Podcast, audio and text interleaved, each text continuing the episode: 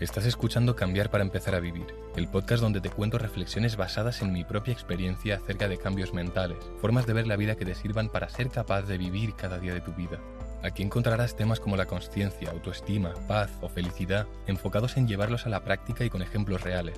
Descubrirás, al igual que hice con mi vida, cómo puedes pasar de sentirte vacío, sin propósito y con malos hábitos, a disfrutar de cada día desde una paz interna, con una dirección que le dé sentido a tu vida y con hábitos enfocados a mejorar tu futuro y disfrutar tu presente.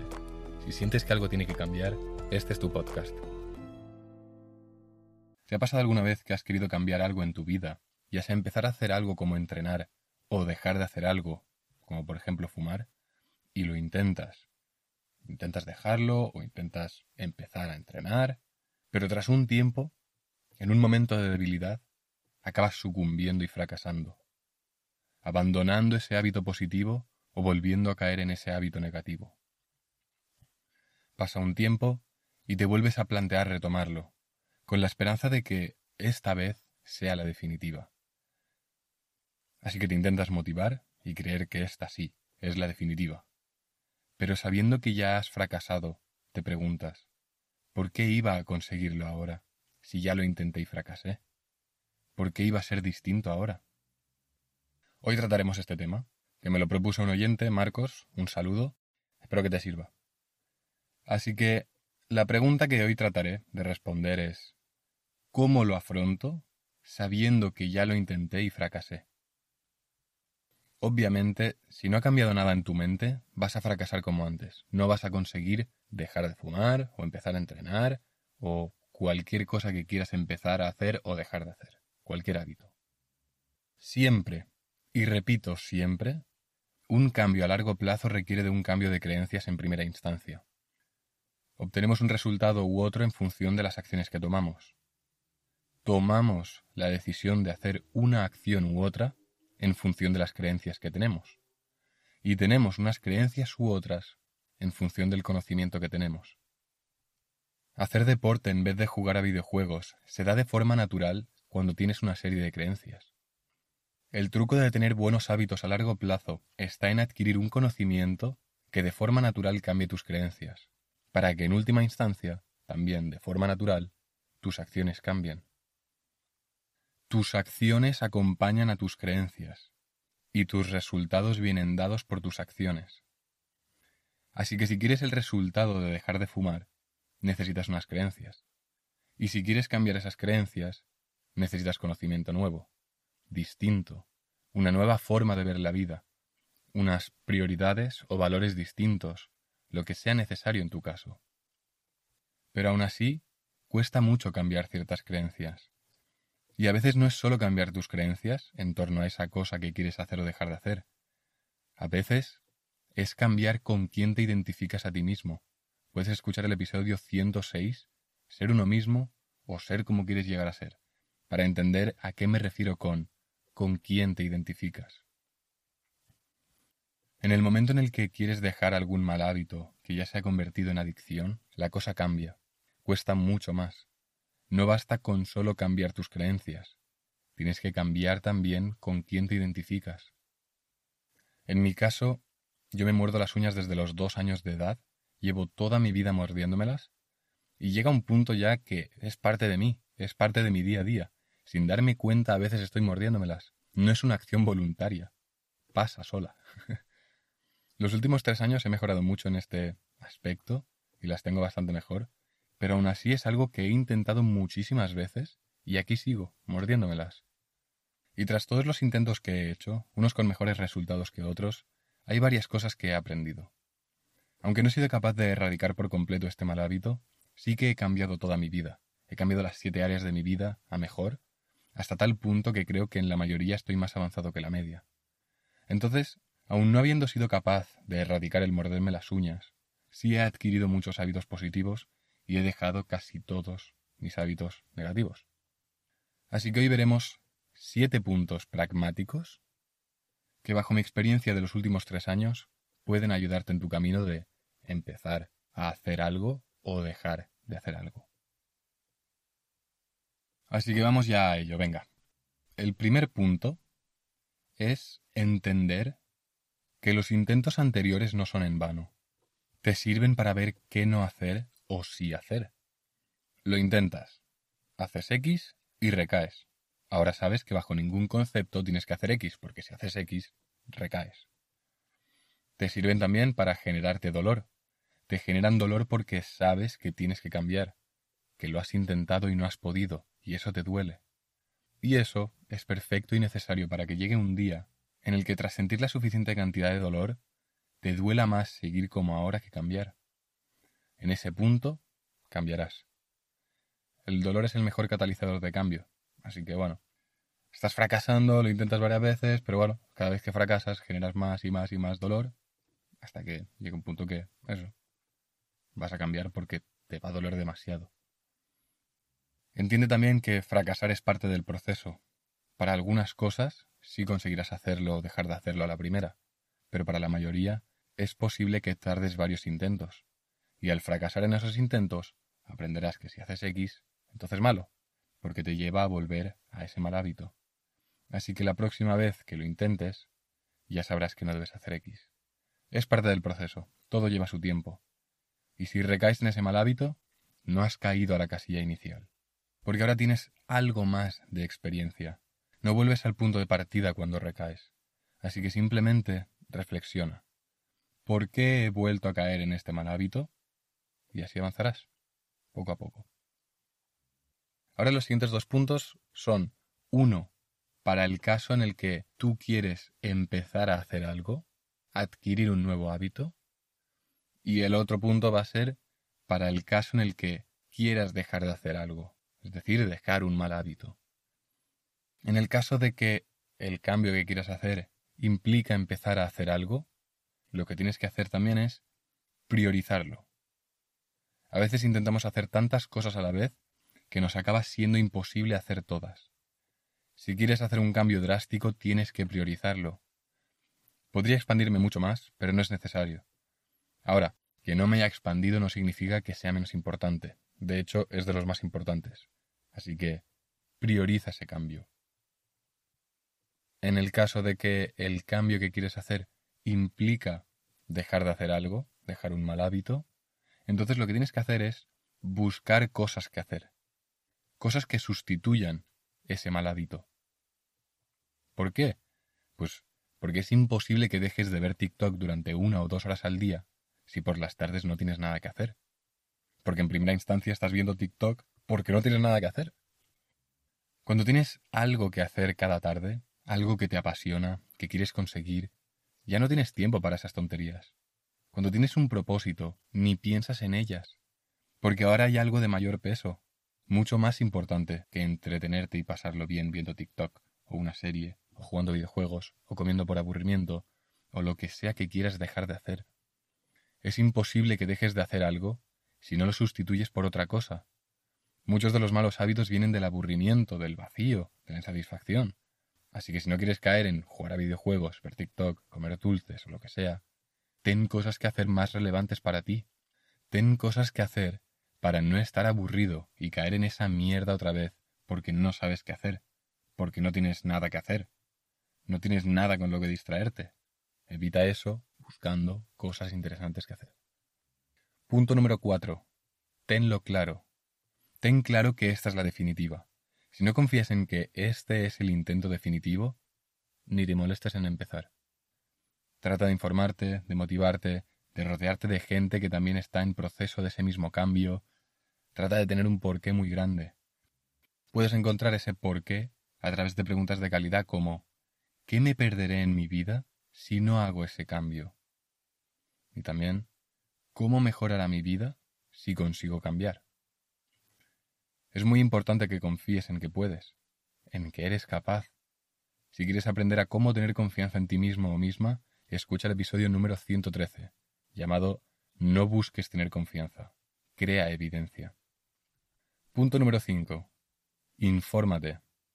Ya lo he dicho muchísimas veces en muchos episodios, pero otra vez más. Las creencias cambian a través del conocimiento y las acciones cambian cuando han cambiado tus creencias. A veces el simple hecho de conocer las consecuencias de hacer algo o dejar de hacer algo es suficiente como para generar un dolor tan grande como para que sea tu catalizador de cambio. Así que te puede ayudar también el saber, el conocer sobre eso. Porque, una vez más, el conocimiento cambia tus creencias y tus creencias cambian de forma natural tus acciones. Punto número 6. Cambia tu entorno. Tu entorno es prácticamente lo más importante. Si quieres dejar de jugar a videojuegos, pero en tu habitación tienes la Play, un ordenador capaz de correr buenos juegos, y tienes juegos instalados, tienes un setup gamer, amigos que cada día te dicen de jugar, ¿te crees que vas a ser capaz de dejarlo? Obviamente no, es imposible que dejes de jugar con ese entorno, tu entorno te lleva a ello. Si quieres dejar de comer ciertos alimentos, pongamos chocolate, no vayas a tiendas donde venden chocolate. No pases por la sección de chocolatinas en el supermercado. Deshazte de todo el chocolate que hay en tu casa. Cambia tu entorno para que no te cruces con el chocolate. Si a veces lo más sencillo es lo que mejor funciona. Si quieres empezar a entrenar, crea un entorno en el que te apetezca entrenar. En mi caso, me encanta entrenar a día de hoy y ahora, de hecho, me hice daño en la muñeca y no estoy pudiendo entrenar torso, solo puedo entrenar piernas, pero bueno. Y, joder, lo noto un montón, tengo unas ganas de ponerme a entrenar pecho. Pero bueno, el caso. En mi caso me gusta mucho entrenar porque subo a la terraza, me da el sol, escucho un podcast mientras entreno. Lo tengo ya todo preparado para ponerme a entrenar, nada más subo. He adaptado mi entorno para que no me genere fricción, para que no haya posibilidad de ponerme excusas. Los hábitos funcionan de la siguiente forma. Hay un trigger, un disparador, hay algo que cuando pasa X en tu entorno, entonces en tu cerebro se dispara la señal de haz esto. Por ejemplo, quieres dejar de fumar, pero cuando estás bebiendo una cerveza o un cubata te apetece fumar. El disparador es beber. Esto le pasa a mucha gente. Tu entorno te lleva a fumar. Si tienes una cerveza en mano, dispara la acción de fumar. Entonces, si tener una cerveza en mano dispara la acción de fumar, entonces cambia tu entorno para que no se disparen esas acciones prácticamente automáticas. Deja de ir al bar, deja de ir de fiesta, o en vez de pedirte una cerveza pide agua, yo qué sé. Pero al final tendrás que hacer algún sacrificio, no va a ser tan fácil como decir, quiero dejar de fumar, y vas a dejar de fumar. No. Lo que más te puede ayudar es cambiar tu entorno. Último punto, punto número 7. Cambia tu rutina. Esto es parecido al punto anterior. Tu rutina dispara una serie de acciones automáticas. Si quieres dejar de ver el móvil nada más te levantas, cambia tu rutina para que tú por las mañanas primero hagas estiramientos, o medites, o leas, o te pegues una ducha fría, o te organices el día y ya luego miras el móvil. Si quieres empezar a entrenar, pero por las tardes siempre, mientras meriendas, te echas unas partidas a algún videojuego, o ves una serie, o lo que sea, cambia tu rutina. Ahora solo meriendas después de haber entrenado. O al revés. Siempre entrenas después de haber merendado. Si llevas años siguiendo una rutina y ahora quieres añadir o quitar algún hábito, como no lo priorices, que era el punto número dos que hemos dicho antes, y cambies tu rutina, no lo vas a conseguir adoptar a largo plazo. Por ejemplo, en cuanto a esto de que el entorno y la rutina disparan ciertas acciones automáticamente, yo me he entrenado a mí mismo, me he entrenado, he entrenado a mi cerebro a que antes de escribir un episodio, cosa que normalmente tardo unas tres o cuatro horas en escribirlo y pulirlo, antes de esta labor que requiere concentración, vitalidad, relajación, foco, entrar en el mood, por así decirlo, antes de eso, siempre cambio mi entorno. Cambio el color de los LEDs de la habitación a azul. Preparo mi botella de agua. Pongo música de ambiente de alguna película o serie o videojuego, o simplemente música clásica. Bajo la cortina para que haya poca luz. Y así genero un entorno en el que de forma natural te relajas, te concentras. Te centras solo en una cosa, y la música envolvente te ayuda a no perder esa relajación y a no irte por otros pensamientos. La poca luz hace que mi foco se vaya a la única cosa que genera luz, la pantalla donde escribo. Mi cerebro cuando está en ese entorno sabe que toca escribir y se predispone a ello, porque he creado una rutina y un entorno favorable para que se dé la acción que yo quiero, que es la concentración, relajación y en última instancia, escribir. En el caso de los videojuegos, los dejé de forma natural cuando empecé a hacer otras cosas más importantes y relevantes para mí. Literalmente jugaba cada día, hasta que empecé a reflexionar sobre mí, sobre mi vida, sobre mi rumbo, sobre qué quería conseguir. Y en ese punto vi de forma clara en qué me tenía que enfocar. Vi de forma clara también qué tenía que dejar de hacer. Entre ello, dejar los videojuegos. Y no me costó nada, porque estuve dispuesto a sacrificar los videojuegos y otros hábitos de mierda para tener mi mejor vida posible. De forma natural y encantado, dejé los videojuegos. Y no he recaído. Ahora, aún teniéndola así de claro, quité la Play de mi habitación. Es como si eres adicto al chocolate y siempre tienes en tu habitación una tableta. Tampoco seamos bobos. Si lo tienes ahí al lado, es muy probable que en un momento de debilidad comas. Lo mismo con los videojuegos. Elimínalos de tu entorno. Vamos a hacer un acuerdo entre tú y yo. Yo me comprometo a que esta vez sí, es la definitiva, y así lo creo. A partir de hoy, yo ya no me vuelvo a morder las uñas. Aquí dejo constancia de ello. Elige tú también aquello que vas a dejar de hacer o empezar a hacer, y comprométete. Piensa en qué es lo más prioritario que tienes que cambiar a día de hoy. O, si aún no te ves capaz de cambiar lo más prioritario en tu vida, entonces empieza con algo pequeño, para ir creando esa evidencia de que eres capaz de cambiar.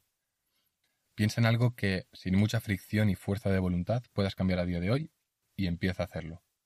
Acepta este pacto conmigo. A partir de hoy, tú ya no eres el tipo de persona que cae en ese mal hábito. Créetelo.